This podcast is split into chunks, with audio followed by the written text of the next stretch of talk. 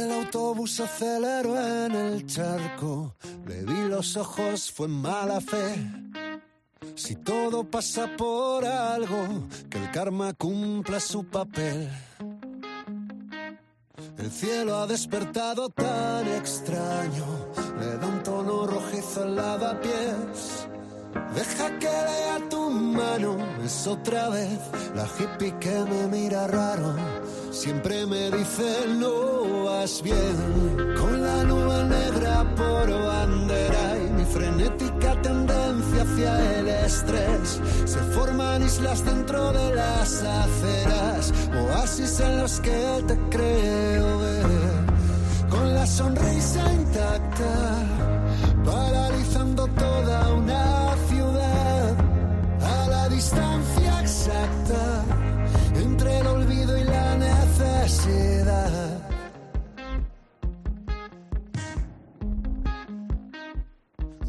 Demasiados candados, la valla no lo soportó.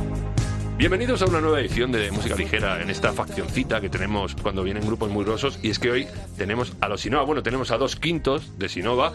Tenemos a Dani. Hola, ¿qué tal? Y a Gabri. ¿Qué tal? ¿Cómo estáis? Hola, pues muy bien, feliz Yo de estar tenía contigo. ganas que viniera Erland porque tengo que preguntarle el pelazo ese, cómo se gestiona. Creo que es Pantén, ¿eh? Y mucho mimo. Mm, Demasiado mimo, ¿eh? Es, brutali es brutality. Sí, sí, sí. Eh, Me da una cosa Es- verle ahí con el vuelo, tío, es acojonante. Tengo que decir que, que eso es una herencia genética de... de- Es pariente de Nuno Betancourt, porque gasta, el guitarrista de Stream, no sé si conocéis eh, la banda. Sí, por supuesto. Ese pelazo es Nuno Es mi, es mi hermano, Erlanch, fíjate. Ostras. ¿Que eso no lo sabías? No, no.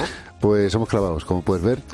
Pero de diferentes padres y, y él tiene el- la, la herencia eh, de pelo que le ha tocado del padre, que es, que es, que es igual. Tú Son cardado, muy- un poco muy- más cardado, más. A mí, Fosco, a mí se me ha tocado más de, sí, más, como, oye, feliz, ¿eh? Bueno, se os está acabando un poco la buena suerte. Me refiero al- a la vida de. ¿Es la primera vez que se hacen esta analogía? No, no. No, Mm, Sí, Me refiero a que el, el último disco se llama así. eh, estáis eh, un trabajo que sacasteis en el 2021 eh, y estáis cerrando ahora la gira, más o menos. Estáis cerrando la vida de ese disco, Mm. aunque luego me habéis dicho que tenéis. eh, estáis currando ya en cosas nuevas, ¿no? Sí, eh, pues eso, estamos preparando este final de gira. Bueno, ya hemos empezado con este final de gira que está siendo increíble. Creo que quedan hoy, quedan entradas en Córdoba y no sé si quedan. ¿Quedan en Córdoba Yo- en todavía? yo Córdoba quedan unas poquitas. Es el único sitio en el que quedan Pues solo quedan entradas. entradas en Córdoba, el resto está todo agotado. O sea que imagínate la alegría.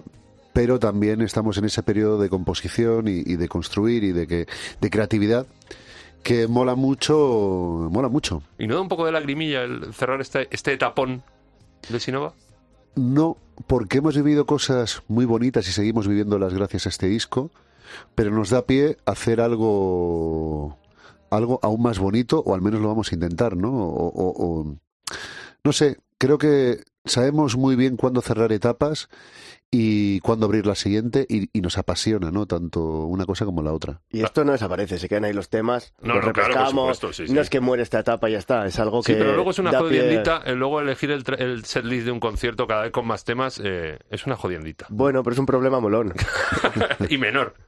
Dos años, Sí. decía, 2021 salió el disco. eh, después de chorrocientos conciertos, ¿habéis contabilizado cuántos habéis hecho de la gira de La Buena Suerte? No, pero una burrada, sí. Chorrocientos veintitrés. Chorrocientos veintitrés. ¿Cambiaríais algo del disco después de haber eh, tocado los temas 20.000 veces? ¿Cambiaríais algo? Diríais, joder, pues esto lo podíamos haber hecho de otra manera. Sí, de hecho se cambian. eh, Sí, yo sé que para directo hacéis arreglos nuevos y tal, Claro. pero me refiero, cuando escucháis, ¿soléis escuchar el disco?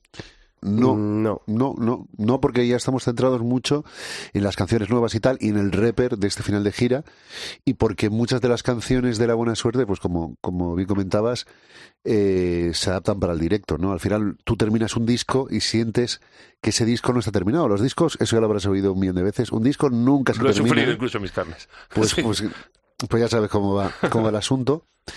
Y una canción está viva, ¿no? Entonces en los directos se va modificando, te va pidiendo cosas, ves que hay algunos elementos que funcionan mejor que otros.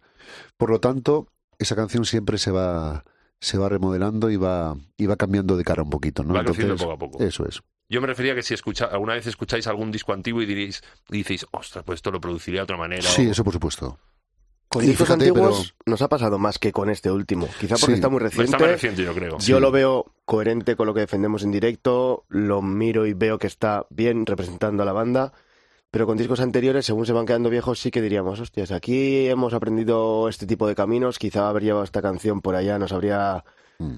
dado, no sé, otro recorrido, pero en este estamos, lo tenemos muy presente todavía. Hablaba, hablaba Gabri antes de que sois muy coherentes al cerrar etapas. Eh, hace años decidisteis tirar por otro camino, dejasteis la ruidosidad. el- eh, ¿Por qué? ¿Ya no funcionaba? ¿Había demasiados toms en la batería, a lo mejor? y demasiado bombo, ¿no? y poco espacio.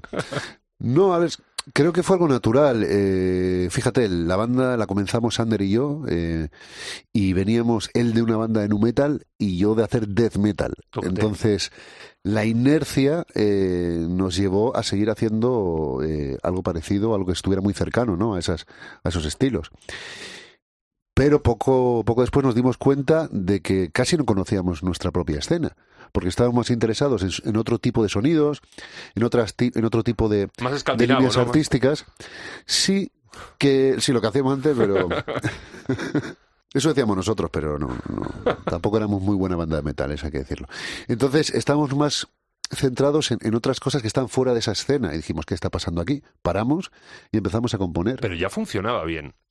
El Sinova 1.0, por así decirlo. A ver, funcionaba bien, eh, pues eh, no sé qué decirte. Aprendimos muchísimo, aprendimos muchísimo y además lecciones que a día de hoy siguen siendo fundamentales para la convivencia y para el comportamiento y el desarrollo de una banda. Más que a nivel musical, a lo mejor. Claro, eso es, pero en ese momento yo recuerdo que venían a vernos 10 personas, 20 personas, con, y vamos, y nosotros que eternamente agradecidos a esas personas que venían a vernos, ¿no? En, en ese momento. Pero sí es verdad que fue una, una etapa complicada eh, porque aquello no se sostenía por ningún lado. Económicamente era, uff, era complicado, ¿eh? Era complicado. ¿Y cu- cuál fue el, el kit del cambio? ¿Hacia dónde tirar?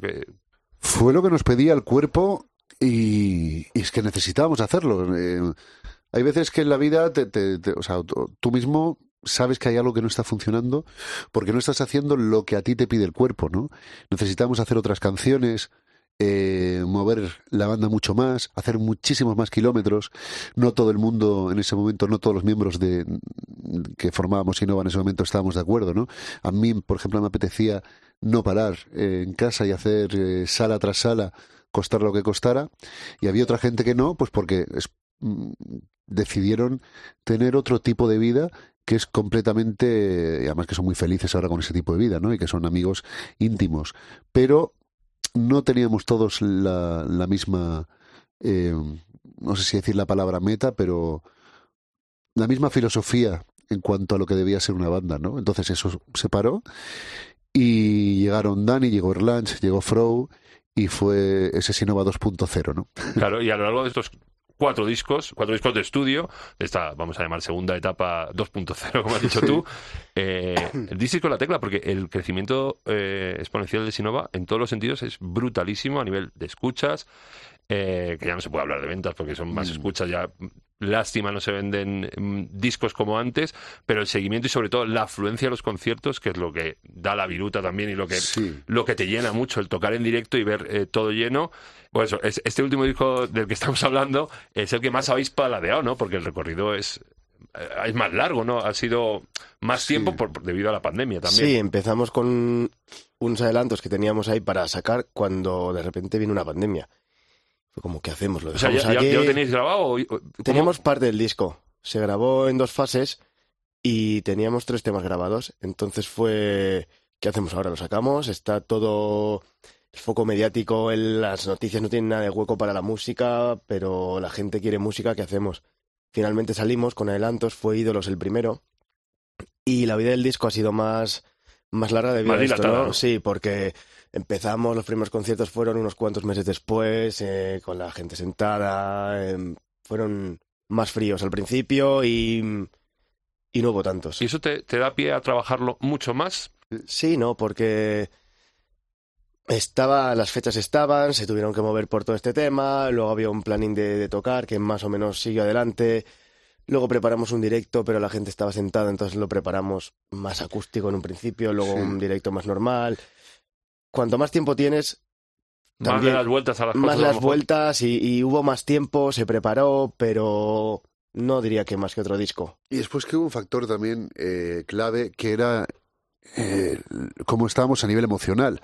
No es lo mismo componer eh, cuando todo está relativamente bien. Y eres más libre, sí. Eso es a cuando a, a esa a, a vivir esa situación y tener que ser creativo en una situación en la que parecía que todos los días íbamos a morir eh, y que fue una situación bueno pues, pues que voy a contar lo que todos vivimos, ¿no? Entonces creo que ese periodo de oscuridad no ayuda excesivamente a ser creativa. A mí no me salía absolutamente nada. Al final de Milagro, si es verdad que aparecieron dos canciones, que fue Torre de Naipes, que era un retrato de, de ese momento, de esa situación, y Te debo una canción que fue escrito con una llorera importante, ¿no? Pero que Eh, encaja eh, muy bien en el concepto del disco. Sí, sí, al final, eh, y entró perfectamente, y después el trabajo de Manuel eh, Colmenero que hizo que todo eh, tomara una, una coherencia y que, y que fuera un trabajo muy, muy, ¿cómo te diría? Coherente. Eh, sí, coherente, básicamente la palabra es coherente. Redondo. Sí, eh, y que lo consiguió pues, a, a través de eso, de su producción, del sonido y tal. Pero sí, salieron dos canciones en ese periodo, pero el resto del disco ya estaba esperando su momento y, y tardó y tardó.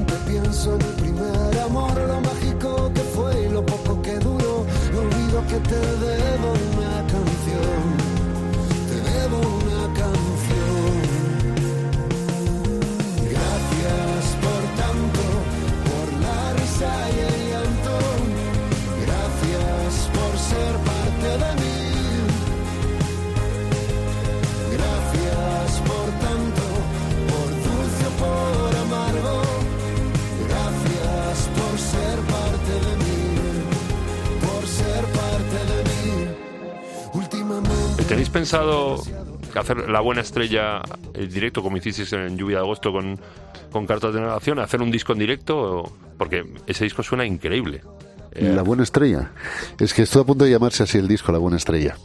la buena estrella ha dicho. Buena, La buena, buena suerte. Joder. Pero es que estoy a punto de llamarse así. Al final sí No que me va a dar la embolia, que os he dicho antes, me va a dar la embolia. Al final.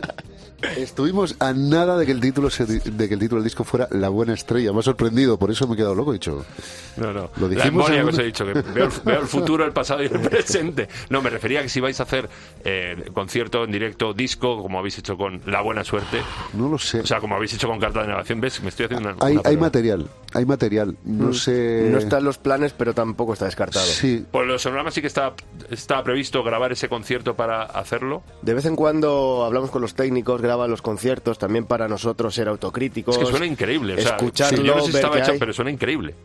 Eso es trabajo de Miquel Santos en la mezcla. Bueno, y que estuvo, fue nuestro técnico allí. En ese dices el del 19, ¿no? El Sí, el, de- sí. El de, ahora os contaré Sí. que, que me debéis 6.000 Pues- pesetas de whisky, de vodka. Pues eso, él es nuestro técnico de directo y después hizo una mezcla de, de ese concierto y tal. Y era material que estaba ahí. Entonces, un poco lo que dice Dani, eh, vamos generando material, a veces se queda en un cajón y nunca aparece. Y otras no, otras abrimos el cajón y decimos, coño, esto es interesante, vamos a darle movilidad, ¿no? Es que ese concierto, eh, ahí fue mi comunión con, con Sinova, porque ya te digo, eh, os he contado antes, amigo Crucero, que llevaba yo, iba bastante contento en el Sonoma, después de ver a Nacho Cano, iba muy contento, y se me obligó a, a prestar atención a una bestialidad que estaba viendo yo en directo, que no se había visto nunca en directo. Me parece brutal lo que hacéis eh, encima del escenario, cómo os conjugáis los cinco, cómo suena todo en su justa medida, y cómo un tío como yo, que conocía la banda, pero me obligáis a, a- dejar el vaso y a prestar atención durante hora y pico. Y luego encima me lo encuentro, que, lo- que lo tengo grabado, o sea, lo puedo, puedo rememorarlo. Igual dejaste de hablar solo porque, por otra cosa, ¿eh? No, no, no, no, os, os lo prometo, no, no, no. Luego ya, luego cogí el ritmo, luego vino Fangoria y vinieron también, ¿cómo Sí. se llaman estos? Eh, Crystal Fighters y ya Ah, sí. me puse otra vez del revés, ya cogí el tono, pero en el momento Sinova eh, fue, ya te digo, digo, ostras, esto, ¿Cómo no lo he visto yo antes? Pues ¿Notáis esa comunión con el resto de público? ¿Os dicen mucho esto? sí, pero que muchas gracias. porque lo primero, un honor. Pero sí, a ver, eh, nos, nos sentimos bien. Y todo lo que hacemos, incluso los discos, que esto va a ser una obviedad, pero no siempre es así, lo dirigimos hacia ese momento en el que vamos a estar en el escenario, ¿no? Porque es donde nos sentimos una banda, eh, realmente. Donde fluye todo, donde la energía es mucho mayor, donde puedes mirar a los ojos a la gente y conectar y sobre todo nos encanta eh, que esto puede sonar un poco a hierbas, pero nos encanta formar parte de lo mismo y cuando estamos con todas esas, esas personas que están ahí, ¿no? Y cuando estamos haciendo canciones sentimos que formamos parte de lo mismo, ¿no? Antes hablabas de si podríamos haber cambiado algo o no del último disco. Tengo un colega que siempre me dice que no hay un disco que haga justicia al directo que tenemos. Y yo creo que este último se acerca un poquito más, hay más energía. Y lo que nos dices tú ha pasado más de una vez. Sí, que la gente nos descubre en directo y dice, hostia, si tenéis mucha vida. Como que en disco quizás se queda más plano, pero en directo coge una fuerza que, que es imposible transmitir si no. Y para este final de la buena suerte, eh, ¿qué, te- qué hay preparado que no se haya visto en, es- en esa gira de cartas de navegación? ¿Qué estáis haciendo para la gente que no lo haya visto todavía y los bolos que quedan y ya tenga entrada? Porque hemos dicho que quedan muy pocas en muy pocos sitios. En Córdoba ya. En Córdoba, si queréis ir a ver, si no, no tenéis entrada, tenéis que ir a Córdoba. ¿Qué, qué sorpresa? Bueno, sorpresas no, porque eso mola verlo en directo, pero ¿qué, qué habéis pergiñado para esta nueva Pues cositas, el- hay de todo un poco, ¿eh? Eh, habrá alguna colaboración por ahí. eh, por ahí por Murcia, a lo mejor? En Murcia no lo sé, ¿No- fíjate. ¿No, no tenéis a un chaval ahí que ha hecho un tema, ¿cómo se llama? Rafa, Rafa. Rafa, ¿no? Nuestro querido Rafa Val, que es un genio. Eh, pues ojalá esté, eh, pero está con un catarrazo el 15. Entonces estamos ahí. Le vi el otro día con Stanich y, y le vi muy bien, sí, ¿eh? sí, estoy viendo un vídeo increíble. Bueno, fue espectacular. Lo decía en el podcast canónico, lo que yo he visto, por ejemplo, esta semana en Madrid, pero son bandas que están girando por toda España, es increíble. Annie Sweet y Los Estanques, Sí. espectacular. Sí, a sí, Morgan, que fue increíble, 18 músicos en escena, fue una sacada de chorra, eh, brutal. Y lo de Stanich, tío, que se lleva a nueve amigos que yo dije, para cuadrar esta agenda de estos nueve tíos, eh, Jorge Legales, el, el, el máster de Corizonas, Annie Sweet, digo, eh, hay conciertos muy, muy buenos, pero es que nos quedan todavía, como la gira vuestra, muy buenos por venir. Mola mucho la eclosión que hay ahora de música nacional aquí en España, que yo casi no oigo música extranjera. Hay una escena brutal. Pero como en años, ¿eh? Sí, sí, totalmente. Y, fíjate, esto recuerdo comentarlo mucho justo antes de, de, de la pandemia, que ya me, ya me cansa un poco hablar del tema, pero fue así. Eh, decir, estamos, se está creando una escena que es posiblemente la más potente que haya existido. Ever and ever. Llegó esos, esos, llegaron esos dos años de, de mierda, pues donde nadie sabía qué iba a pasar, de incertidumbre total. Pero resulta que una vez pasado ese periodo, la escena. Había miedo, ¿eh? Había Sí, mucho, hombre, había mucho hombre, que había danger ahí, no sabemos- pero ha sido Mucho. como abrir una espita y Claro, y las bandas siguen ahí, los artistas siguen ahí haciéndolo increíble. Eh, Y se notan las ganas. y el tío. público está ahí, que Claro, es lo más importante. Encima del escenario, o sea, yo lo que vi, eso que hablaba del sonorama, lo que, lo que posiblemente vea en la Riviera cuando vaya a veros ahora, va a ser mucho más, porque tenéis, las bandas tenéis muchas más ganas. Sí, y ya te digo, haremos algo especial. Bueno, todos los conciertos de este final de gira están siendo, están siendo especiales, ¿eh?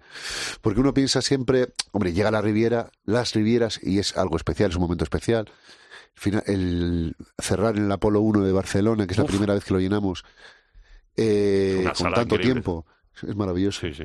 Pues son conciertos especiales, pero una de las cosas que nos hemos propuesto y que creo que estamos llevando bien o haciendo bien es que cada concierto en cada ciudad sea especial y que no y que tenga algo que sea diferente al, al siguiente concierto, ¿no? Que cada persona que venga a vernos pues tenga la sensación de que va a haber un repertorio que no se va a volver a repetir o que va a, ver, a vivir algo que no se va a volver a repetir en este final de gira, ¿no? Deja el fuego encendido que está calando el frío en las personas buenas que conocimos.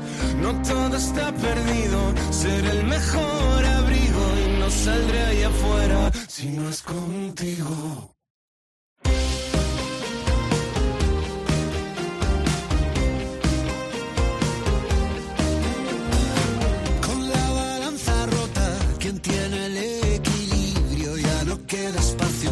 tanto vacío. No todo está perdido. Si hay dolor es que hay latido. Y no saldrá allá afuera si no es contigo. Si no es contigo. Si no es contigo.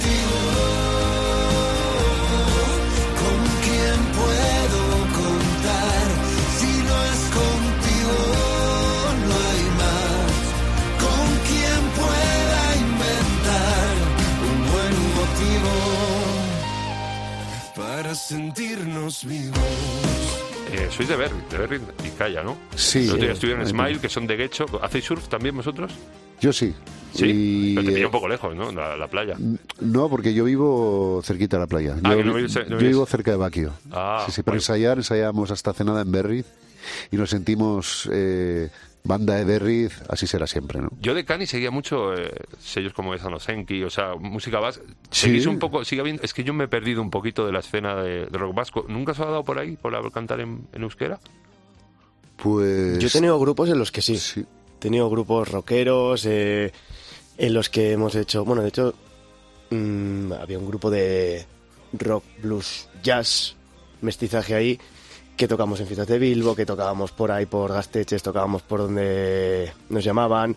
Otro grupo con un colega, Baraya, y otros tantos que, que nos juntábamos, que hacíamos cosas en euskera. Con influencias un poco de todo, ¿no? Pues era música más tirando inglesa, pero en euskera, y sí que ha habido de eso también. No, sí, sí, hay- estoy acordando en, en Niña Coyote, esta chica Tornado, o Mola mucho. eh, Spalak, o sea, hay... Spalak. sí, Spalak, sí, sí. Sí, perdona la pronunciación, pero, pero, sigue, sigue- pero el rock vasco, así como rock vasco, así como combativo, ya no le he perdido mucho la ¿Sabes lo que pista. pasa? Que hay, eh, creo que hay muy buenas bandas, hay bandas buenísimas, o sea, ahora mismo y de todos los estilos, porque antes casi todos seguían una línea, ¿no? Casi todos seguíamos una línea, yo también estuve en una banda con todo el cariño, con los colegas que se, que se llamaban Mafia y que cantábamos en euskera. No creo que, hay que, muchos, que haya muchos más canarios cantando en euskera, pero yo ahí estaba. Y me encantaba. Entonces, sí, siempre ha habido cosas y ahora hay bandas muy potentes. Bulego, ahora que es más pop, pero que es increíble como, como lo hacen en directo y las canciones que sacan y tal. Pero creo que lo que falta es una escena, eh, o sea, que, que, que entre- que nos unamos. Que, que, que sintamos que formamos eh, una escena vasca como tal, ¿no? Porque calidad hay, Sí, sí, sí. ¿sabes? Entonces, quizá falta eso, pues lo que falta un poquito en Madrid, lo que, o sea, lo que hay en Madrid, quiero decir, que, que se- todo el mundo está intentando todo el rato buscar una escena nueva en Madrid. Todo el Ah. mundo quiere generar algo y, y encontrar esa movida No, pero luego hay 2.0 o lo que sea, ¿no? En, en Murcia, que hablábamos, o sea, Murcia la es Murcia es increíble. brutal. Granada es brutal también. Sí, sí, sí. Y Eh, Galicia, Galicia está ha habiendo un resurgir de la nueva Incluso Galicia. Pues yo creo que en Euskadi nos falta un poco el, el unirnos, el, el crear una escena real dentro de nuestra propia eh, de nuestra propia tierra, ¿no? Sí, Igual lo estoy fíjate- confundiendo, pero creo que, que puede la cosa puede ir por ahí. que a nosotros mismos nos han dicho allí que a ver si somos de Madrid. Nos ubican más en Madrid que ahí. El idioma también hace que no te asocien ahí. eh, un grupo con influencias más estilo nacional hace que pues Sí, esa escena que hablaba Gabri no sea tan no esté tan consolidada. Claro, Bueno. nos, nos sucedió una cosa muy graciosa eh, y bonita también. Eh, bueno, este año hemos llenado la Santana 27 también y ha sido una maravilla. pero porque- en la tocha. Sí, Sí, sí, sí, sí. Yo la tocha. la pequeñita y es un saloncito. Ah, la- la- sí, Es, un sal- es muy pequeñita, pero la tocha me parece un- una, una brutalidad. Un salón eh, son mil ocho, Mil- Casi 2000. 2000, ¿no? mil ocho, mil en siete, torno a mil. Milky por Una ahí, no sé. riviera. Sí, Más o menos. Un poco, Sí. un poco menos que una riviera. un ¿no? poquito más parecido. Pero mola muchísimo la sala. Sí, sí. y- pero que sea nuestra casa ha sido algo maravilloso, pues la primera vez que nos sucede, porque nos ha costado mucho, ¿no? Y fíjate, eh, la primera vez que hemos subido a que alguno de nosotros, o al menos en mi caso, yo no sé si Dani ha tocado alguna vez en fiestas de Bilbao, pero yo la En- primera en una vez que he tocado en fiestas de Bilbao, en el escenario que me encantaría tocar, que es eh, Bando Ibarra, que es una maravilla, ha sido porque un grupo murciano tocó y me subió, o sea, y me invitó a subir, que fue Viva Suecia. Decía, tiene narices que tenga que venir un grupo de Murcia para subir yo en, en- a tocar una, una canción en Bilbao que, que me encantaría, ¿no? Entonces, creo que nos ha faltado un poco eso cuando creo que somos los más vizcaínos que, que, que- que hasta rabia me da. O sea, la, Pero es verdad. la relación con los suecos viene ya de largo. O sea, que ya, ya os conocí desde antes. O sea, esto de. Sí, bueno, de manera natural. Hemos coincidido en muchos festivales. eh, al final, pues esas cosas que suceden de manera sí. natural. Claro, de- eso es. Bueno, eh, siempre hago dos preguntas para terminar. Eh, una, relacionada con las nuevas tendencias, las nuevas músicas. ¿Escucháis música de esta que está haciendo la gente joven? Porque vosotros ya estáis un poco atalluditos, ¿no? Pero de esta mm, eh, música urbana que llaman música... ¿La seguís de cerca o nos llama? Sí, fíjate, hay una artista. Lo que pasa es que no toca en directo. Babi, no sé si te suena. No, no, no. Tiene unos letrones. O sea, la tía es. es- creo que puede ser de- del, Las que mejores es muy- escritoras es- ahora mismo. Es muy homemade la música que se hace ahora, o sea... Sí, sí. es- Sí, de tu habitación a Spotify. mi- efectivamente, justo es. Entonces es, es más difícil de ver en directo, ¿no? Pues estoy muy enganchado a Vi. Eh, también te digo, no es lo, lo que más me mueve emocionalmente esa escena, pero hay cosas que son Hay que ponerla muy en tremendísimas. valor, ¿eh? Porque es lo que viene. Sí, sí, sí, sí. O sea, cuando los padres nos decían, "No, es que esa música ratonera que escucháis vosotros, pues es que la música ratonera es de ahora. Y luego otra pregunta que suelo hacer para terminar es, ahora os vais a Murcia, que tenéis este fin de semana doblete, eh, viernes y sábado, ¿no? Eso es. Eh, vais en la furgo y os vais compartiendo música. ¿Qué música os descubrís unos a otros? Siempre pregunto, ¿qué os habéis eh, compartido de música nueva? Bueno, tampoco tiene que ser nueva o típico. Yo tengo, ejemplo, ah, me ha dado la época de los Doors hace poco y me he liado a escuchar Sí. los Doors, pero ¿qué estáis Es un buen lío ese. ¿eh? Sí, sí, no, no, no. Se te gira un poco la cabeza. Pues lo último que recuerdo que me compartiera Erlanch igual era Charlie Puth, que nos hemos fijado un poquito en producciones actuales, en Mm. sonidos, y esta es una de las referencias. ¿Para que vais a usar también para No es referencia que vayamos a usar, sino, mira, escúchate esto, ah, pues mira, cómo mola, suena fresco, tiene potencia y, y la voz está aquí. ¿El Bu? Pues, a ver, no es nuevo, pero no, No, no, sé no. por qué me Eh. engancha últimamente Manchester Orquesta. Ajá. Eh, estoy loco. O sea, Estás en flip. es- de verdad que sí. ¿eh? Eh, me llegó una canción que es em, The Silence, muy densa, con, eh, no sé, es muy simple, pero muy densa y te lleva a sitios... eh, Esta canción va a sitios muy oscuros, pero me, quedé, me enganchado. Después ya escuché The Gold, que es un temarraco impresionante, y ya pues fue, fui enlazando. Y llevo como dos meses escuchando Manchester Orquesta como modo fan, modo fan eh, loco, vamos. Oye, ¿te habían dicho alguna vez que te pareces a Chris Martin? ¿A Chris Martin? Me habían dicho, dice, una vez un comentario que. No, escucha, escucha, Chris Martin de Coldplay. Sí, sí, lo tomaré como un halago. No, no, sí. No, pero me, me lo decían por la energía en escenario que desprendes, esa forma de comunicar, cantando y tal, como muy. Y, y es que físicamente tienes un. No se me ha dado ahora que de. de- Ah, pues no, nunca me No, no. habían dicho, pero fíjate, admiro mucho a Es Chris para Martin. bien, es para bien. ¿eh? Vamos, eh, de, un, de un genio esas características, pues todo, cual- cualquier tipo de similitud, eh, aunque sea por la nariz, yo encantado y No, feliz. no, es, es- es el gesto, la, la cara, los ojos, no sé, me, me pareció. Sí, sí. Pues me gusta Coldplay mucho, además. Bueno, que un placer teneros aquí, chicos. Mucha suerte en lo que queda de gira. Gracias. Cuando paséis por Madrid me arrimaré sin duda, porque quiero revivir aquel sonorama aquí en, en- en casa. Y muchas gracias por venir. A ti. A ti un placer de los grandes, de verdad que sí. Chao, chicos.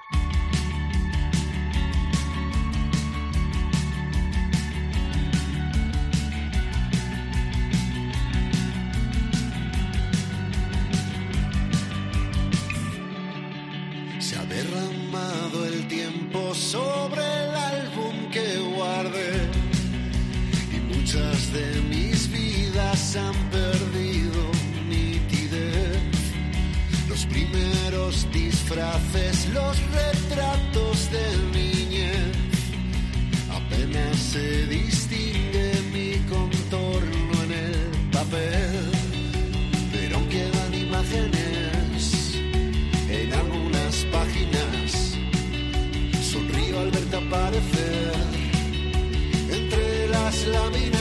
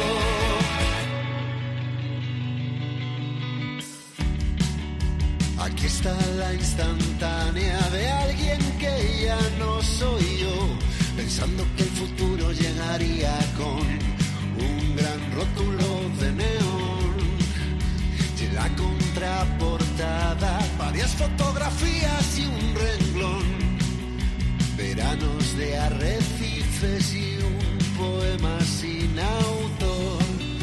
Quizá la sobreexposición